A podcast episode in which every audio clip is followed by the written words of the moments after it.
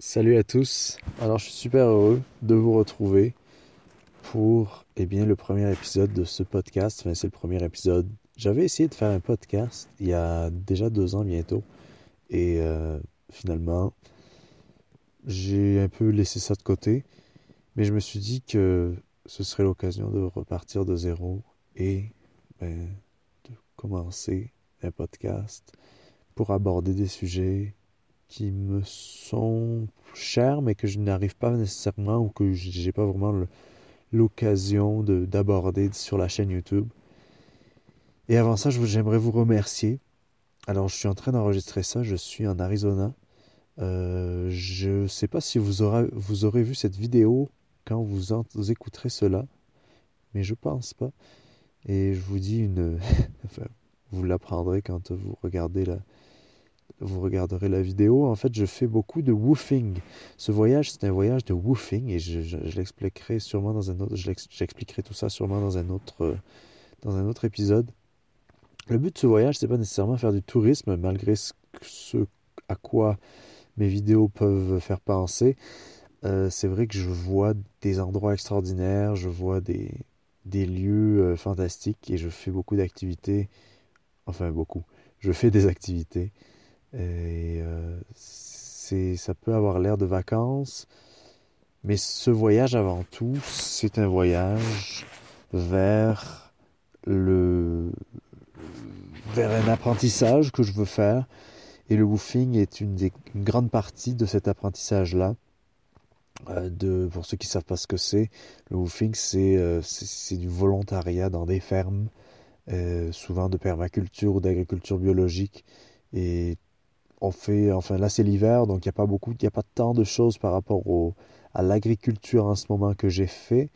Euh, c'est surtout de la construction et c'est très intéressant parce que c'est des, c'est une façon de faire qui est très différente de à la fois euh, au Canada et à la fois en Europe. C'est des choses très différentes ici euh, parce qu'on est dans le désert, on est dans le haut désert et tout est fait eh bien, en fonction du climat. Mais euh, j'en parlerai euh, dans un autre. Je, prendrai le temps d'en parler dans d'autres épisodes. Et donc, comme vous l'avez vu par contre, et c'est la raison pour laquelle vous écoutez ce podcast aussi, et d'ailleurs j'aimerais vous remercier pour avoir contribué parce que c'est extrêmement, euh, comment dire, je me sentais mal de faire ça, mais il y a beaucoup de gens qui m'ont dit, euh, qui m'ont encouragé à le faire, et, ça faisait plusieurs, mois que beaucoup de gens commentaient que je pourrais faire ça. Et là, quand j'ai perdu tout mon équipement, si vous avez, évidemment vu la, vidéo, je, je, me suis dit ben, que c'était l'occasion, mais à la fois, je me sens mal parce que c'est un peu comme demander de l'argent gratuitement à des gens que vous connaissez pas même si on est un peu amis, vous, vous me connaissez. Mais je me disais que ce serait aussi l'opportunité d'amener ce projet de ma vie en van quelque part d'autre, de l'amener plus loin, d'être plus productif, même si c'est vrai que je fais beaucoup de vidéos, je peux pas me plaindre de pas être productif, mais de faire des formats euh, par rapport au podcast, par rapport à l'écriture, par rapport à, vous partager certaines choses et, partager ensemble des choses, rendre, amener ce projet quelque part d'autre et l'amener un peu plus loin. Et c'est un peu ça l'idée derrière euh, euh, récupérer mon matériel et mes caméras, c'est-à-dire être capable de, de continuer à filmer mais je trouvais que c'était une, très bonne occasion pour à la fois eh bien, faire une transition vers du contenu qui est un peu diversifié, même si la, la viande du contenu, ça reste et restera YouTube parce que eh bien, le vidéo, c'est mon médium favori, euh, avec l'écriture bien sûr, mais tout ça pour vous dire un grand merci pour avoir contribué car eh bien, je peu importe en fait le nombre qui a contribué, moi je trouve ça extrêmement, je trouve ça juste extraordinaire de pouvoir être en relation et de pouvoir partager des sujets qui me sont très chers. Alors je suis en Arizona, je suis à l'ouest du Grand Canyon et je suis passé par donc le Nouveau-Mexique, l'Arizona, le Grand Canyon, je suis allé en Utah. J'ai perdu ma petite euh, mes, équipements. Et euh, ensuite, je suis allé à Las Vegas euh, pour revenir. Je suis resté à Las Vegas deux heures. Euh, j'ai pas joué au casino. je suis resté en dehors. Mais c'était très drôle d'être en ville parce que ça faisait très longtemps que j'avais pas été en ville avant de revenir à la campagne en Arizona. Euh, pour ceux qui veulent checker sur une map, je suis vers le lac Mead, vers Meadview, M-E-A-D-V-A-V-I-E-W. Mon Dieu, je sais plus appeler. Euh, mais oui, je suis passé par Las Vegas et en fait c'était bizarre parce que ça faisait longtemps que j'étais pas passé par une grande ville où je m'étais arrêté car je me suis arrêté là-bas parce que mon téléphone également euh, a été détruit par cet accident dans l'étang gelé. Et j'ai dû euh, bien aller me, retrouver un téléphone. Et en m'arrêtant à Las Vegas, j'ai vraiment réalisé cette euh, chose par rapport aux villes. Et les villes, moi j'ai, après mes 17 ans, quand j'ai quitté ma maison de mes parents pour aller à l'université, euh, je suis devenu vraiment quelqu'un des villes. Et alors que j'ai quand même grandi à la campagne, et euh, j'ai toujours été proche des villes, comme, comme un peu toutes les campagnes sont, à moins qu'on vive vraiment loin euh, de tout. Mais je suis devenu un citadin, un vrai urbain. Et d'une certaine manière, vu que je n'avais pas grandi dans une, dans une grande ville, le fait de devenir adulte dans une grande ville a renforcé une identité qui, euh, eh bien, que j'ai construite autour de certains éléments autour, proches des que je, auxquels je sais pas je sais pas utiliser le pronom mais je, en fait je je me suis créé une identité qui n'était pas nécessairement la mienne et tout autant que j'aime les villes j'aime également le confort de sortir des villes. Parce que j'associe beaucoup de choses au confort, vous le savez si vous avez lu mon livre, mais pour moi la ville c'est quelque chose de confortable et j'aime beaucoup les villes pour ça aussi, c'est cette richesse-là que les villes ont, de pouvoir vous offrir tellement plein de choses, plein de diversité, plein de, d'aliments, vous savez que j'aime cuisiner, donc plein d'aliments différents, euh, et une facilité d'accès à beaucoup de choses. On peut voyager, on peut prendre l'avion, on peut prendre le train, on peut trouver n'importe quoi, n'importe quand, n'importe où, tout ce qu'on veut.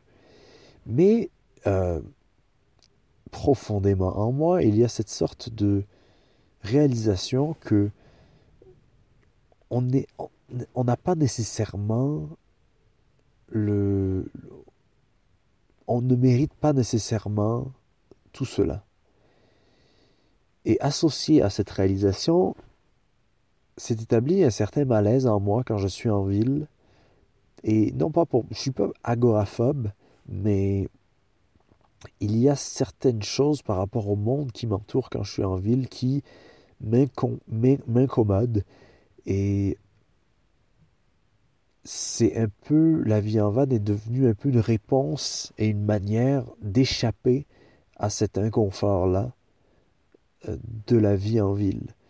Parce que, sans cracher sur la vie en ville, c'est que la vie urbaine nous éloigne de toutes les choses qui font ce que nous sommes.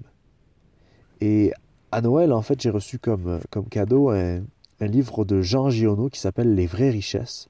Je pense que ça a été réédité. Euh, c'est une édition, Les Cahiers rouges de chez Grasset. Et euh, c'est un petit livre que je suis encore, euh, je suis juste à la moitié, mais en fait, j'aurais aimé vous lire ces pages.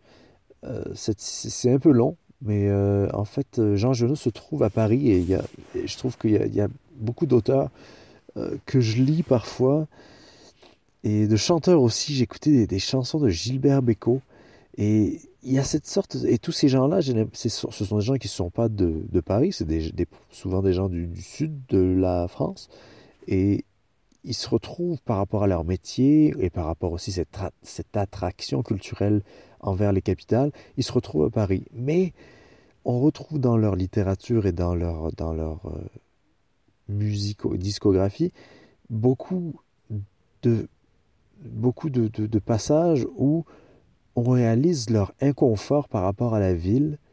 Et moi, je me reconnais beaucoup là-dedans parce que c'est très drôle, en fait, cette attirance et à la fois ce rejet des villes. Et donc, je vais vous lire ce petit passage qui est assez intéressant et qui résume un peu euh, ce dont je parlais. Alors, je suis un peu malade de parce que à la place de woofing, il y avait des gens malades et à la ferme là et j'ai attrapé euh, quelque chose donc je m'excuse si je renifle ou si je tousse ou euh, quoi que ce soit. Excusez-moi d'avance. Alors, je vais commencer cette, courte citation, ce court passage plutôt, alors, il se trouve dans Belleville, et euh, Belleville, quartier de Paris, la rue, non, rue de Paris.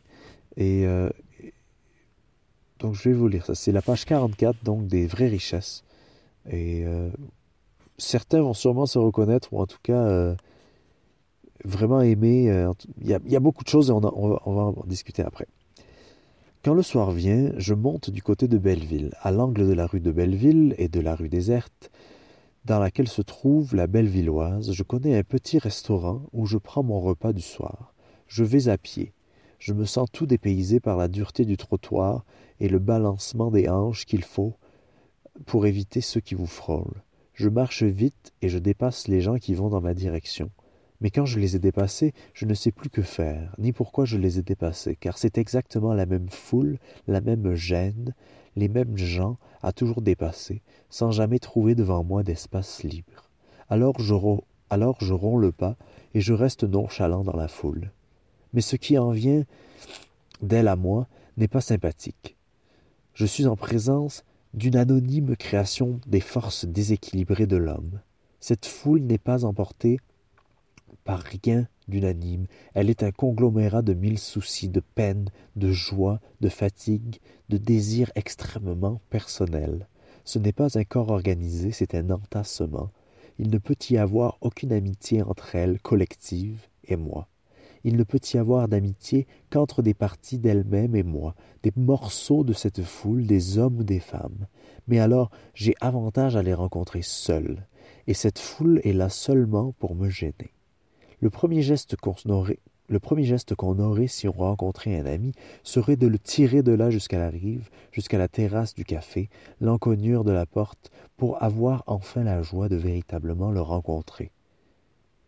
Elle est comme une solitude, mais elle est une, mais elle est une solitude qui ne vous appartient pas, une solitude qui est séparation et non pas une union du meilleur de l'esprit à travers les distances, une solitude qui n'est pas harmonie, et divin concert, mais le silence total de l'âme par étouffement.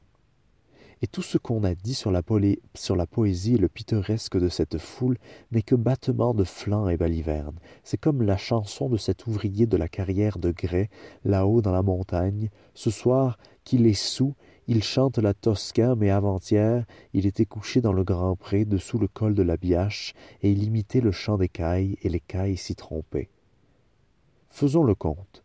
De tous ces gens-là qui m'entourent, m'emportent, me heurtent et me poussent, de cette foule parisienne qui coule, me contenant sur les trottoirs devant la Samaritaine, combien seraient capables de recommencer les gestes essentiels de la vie s'ils se trouvaient demain, à l'aube, dans un monde nu?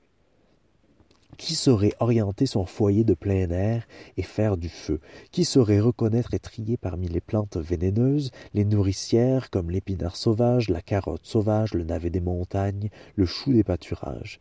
Qui saurait tisser l'étoffe? Qui saurait trouver les sucs pour faire le cuir? Qui saurait écorcher un chevreau? Qui saurait tanner la peau? Qui saurait vivre? Ah, c'est maintenant que le mot désigne enfin la chose. Je vois ce qu'ils savent faire, ils savent prendre l'autobus et le métro, ils savent arrêter un taxi, traverser une rue, commander un garçon de café. Ils le font là autour de moi, avec une aisance qui me déconcerte et m'effraie. Alors, moi, ce passage-là, j'ai... Euh, je m'excuse pour avoir reniflé, mais ce passage-là, j'ai corné la page mille fois parce que j'ai beau le lire et chaque fois je me reconnais en fait là-dedans. Et vous, certaines parmi, certains parmi vous et certaines peuvent se reconnaissent aussi sûrement. Parce que, en effet, il y a cet effroi devant les étendues urbaines et il y a une sorte de... J'aime beaucoup le passage en fait sur les solitudes parce que ça c'est un sujet, oh mon Dieu, qui revient tellement souvent. Alors je dirais qu'il y a deux sujets qui à la fois m'énervent et à la fois mais qu'il faut que j'adresse souvent. Euh, et que, et que d'une certaine manière, c'est un peu mon, mon, mon défi et d'une certaine manière, c'est ce que je dois faire pour montrer aux gens que c'est, c'est, c'est pas la fin du monde. Mais il y a deux sujets que les gens abordent souvent, c'est l'argent, comment vivre et voyager et avoir de l'argent. Et l'autre chose, c'est la solitude. Alors l'argent, on en reviendra euh, sûrement parce que j'ai justement pas envie d'en parler. Ce serait donner trop d'importance à l'argent. Mais euh, ici, par contre, la solitude, c'est un, un, sujet qui revient souvent. Et on va dire, pour simplifier, que les gens qui posent cette question-là sur la solitude, c'est parce qu'eux-mêmes, ils ont cette peur, d'une certaine manière, de la solitude c'est que eux-mêmes, ils se posent la question s'ils arriveraient à être tout seuls parce qu'ils sont constamment entourés. Mais ceux qui ne posent pas la question, ceux qui sont seuls et ceux qui vivent seuls et qui ont l'habitude de faire plein de choses seuls, d'aller en randonnée tout seul, de passer du temps tout seul, de lire tout seul, de voyager seul, de vivre seul, de travailler seul, de conduire seul, ils se posent pas la question parce qu'ils le font juste, en fait. Et il y a cette peur qu'on a dans la société qui est qu'il faut qu'on s'entoure constamment et qu'on ait beaucoup d'amis, qu'on ait beaucoup de, choses à faire et qu'on soit dans une sorte de bruit constant et euh, qui, nous, tient et duquel on, est, on a vraiment de la misère à se détacher par confort, je pense, et par peur aussi d'affronter certaines, certains côtés sombres de notre personnalité, certaines choses sombres que l'on a en nous, et qu'on expie, qu'on expie, oui, de plusieurs manières. Et je trouve qu'être seul, eh bien, c'est une façon d'expier euh, et de, d'extérioriser certaines de ces, de ces parties de nous auxquelles on n'a jamais fait face. Parce que si on est en société, en société du nombre, en société du bruit, il y a très peu de manières de faire face à nous-mêmes. Et c'est qu'en étant seul qu'on peut faire face à, à, à, ces, contradictions, qu'on peut faire face à, ce qui ne va pas dans, notre vie, euh, à ce qui va dans notre vie et aussi à apprendre à apprendre à ne rien faire, apprendre à s'ennuyer, apprendre à regarder le mur, apprendre à écouter, apprendre à se taire, apprendre à ne pas combler le vide. Et notre vie, on, comble un peu trop le vide parfois en fait. Il faut toujours être occupé. alors, qu'est-ce que tu as fait ce, week-end? Ça, c'est la question favorite. Qu'est-ce que tu as fait euh, ce week-end? Ou qu'est-ce que tu vas faire? C'est quoi tes plans? Et moi, juste, qu'on me pose cette question-là, ça me, ça me démobilise. Juste cette question-là me hante et m'effraie. Juste, je, ne sais pas ce que je vais faire. J'ai rien prévu en fait. Je sais pas. Je vais cuisiner, je vais dormir, je, je sais, je vais lire, je vais euh, penser à des choses que je vais faire plus tard. Je sais pas en fait. et, mais il faut et, peut-être que tout ça c'est associé au statut, à, à ce qu'on doit être. Et euh, à ma première place de woofing, je suis à ma deuxième, j'étais au Nouveau-Mexique, euh, au nord du Nouveau-Mexique, nord-est, nord, non, central-nord du Nouveau-Mexique. Et la personne avec qui j'étais m'a beaucoup appris euh, sur le silence. Et j'aimais beaucoup sa façon de parler, qui est que, bon, moi, vous le savez, je parle, quand même, je parle beaucoup. je, suis un, je suis un parleux. je suis un jaseux. Mais euh, euh, j'aimais beaucoup, et j'aimais beaucoup en fait sa façon très posée de penser à une idée. Et je pense que ça, je vais euh, essayer de m'en inspirer plus Parce que parfois, quand je suis en société ou quand je vais en conversation, je veux trop parler et je veux toujours animer la conversation, toujours essayer d'avoir quelque chose de nouveau à dire ou et j'aimais vraiment beaucoup ce que Paul, en fait c'était son nom, euh, ce que Paul euh, faisait dans sa façon d'interagir. On était juste tous les deux. On était, on était un peu comme un petit couple. Euh, il est dans la, dans la soixantaine, je pense. Et on était vraiment comme un petit couple. C'était très, très cute, en fait. On, faisait nos, On travaillait à la ferme la journée, même s'il n'y avait pas grand-chose à faire à part de juste nettoyer un peu, ranger les, le verger. Euh, on a fait quoi? Un peu de construction aussi sur un de ces projets euh, de, maison euh, durable. Et enfin, on a quand même beaucoup parlé. On faisait des marches aussi dans les canyons avec son chien. Et on, discutait beaucoup de choses différentes. Et au-delà du fond de nos conversations, qui tournaient autour de des choses parfois très, très ésotériques et parfois très terre à terre, J'aimais bien sa façon de se poser et de laisser un peu les pensées s'établir pour ne pas dire quelque chose. Vraiment, vraiment la, la, matérialisation de l'expression, tourner sa langue euh, dix fois avant de parler. Et, je pense que je vais essayer de m'inspirer de ça dans le futur, d'essayer d'apprendre à, à poser des temps, à juste laisser des silences. Et ne pas avoir ce flot continu de paroles, même si parfois c'est bien d'avoir toujours quelque chose à dire et d'alimenter des conversations, ça les amène, ça les dynamise. Mais j'aime aussi ce côté de prendre son temps et de juste penser à la, à la chose qu'on va dire et de ne pas utiliser des mots, de ne pas utiliser de mots qui sont des mots de confort comme les, les fameux... Euh, euh ça, c'est quelque chose qu'on dit tous, hein, on, a tous ces, ces sortes de d'automatisme, mais c'est parce qu'on veut toujours meubler, en fait. Et euh, on dit souvent ça. Parce qu'on a cette peur du silence de plus d'une seconde.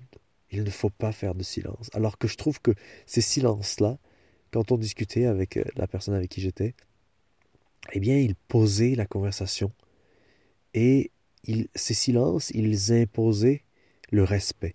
Ils imposaient une façon de s'exprimer et ils imposaient une idée qui était en train de se former. Et j'aimais vraiment beaucoup ça. Alors, à combien de minutes on est Je ne sais pas trop parce que je ne veux pas non plus vous ennuyer. Euh, on est... What? 23 minutes? Ça fait 23 minutes que je parle Ok, j'avais dit que ça allait être des podcasts de 20 minutes, donc j'ai dépassé euh, ce que j'avais dit. Euh, donc, en tout cas, je veux vous remercier encore. C'était le premier épisode. On va se retrouver chaque semaine. Alors, est-ce qu'on se dit les lundis? On peut se dire les lundis. Peut se dire les... Ouais, tous les lundis. Et si on se retrouvait tous les lundis? Alors, on se retrouve lundi prochain pour un autre podcast. Et euh, je vous donnerai des nouvelles. On parlera d'un autre sujet. D'ici là, posez-moi vos questions et je vais essayer de faire des podcasts aussi qui sont eh bien, des réponses à vos questions. Et de nouveau, merci encore de contribuer à cette aventure. Je vais essayer de vous redonner d'une manière ou d'une autre ce que vous, vous me donnez, le temps que vous me donnez, euh, les moyens que vous me donnez, et euh, vous donner des nouvelles. Donc, on se dit à la prochaine, et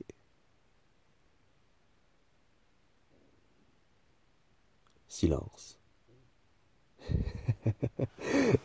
Ciao, à la semaine prochaine.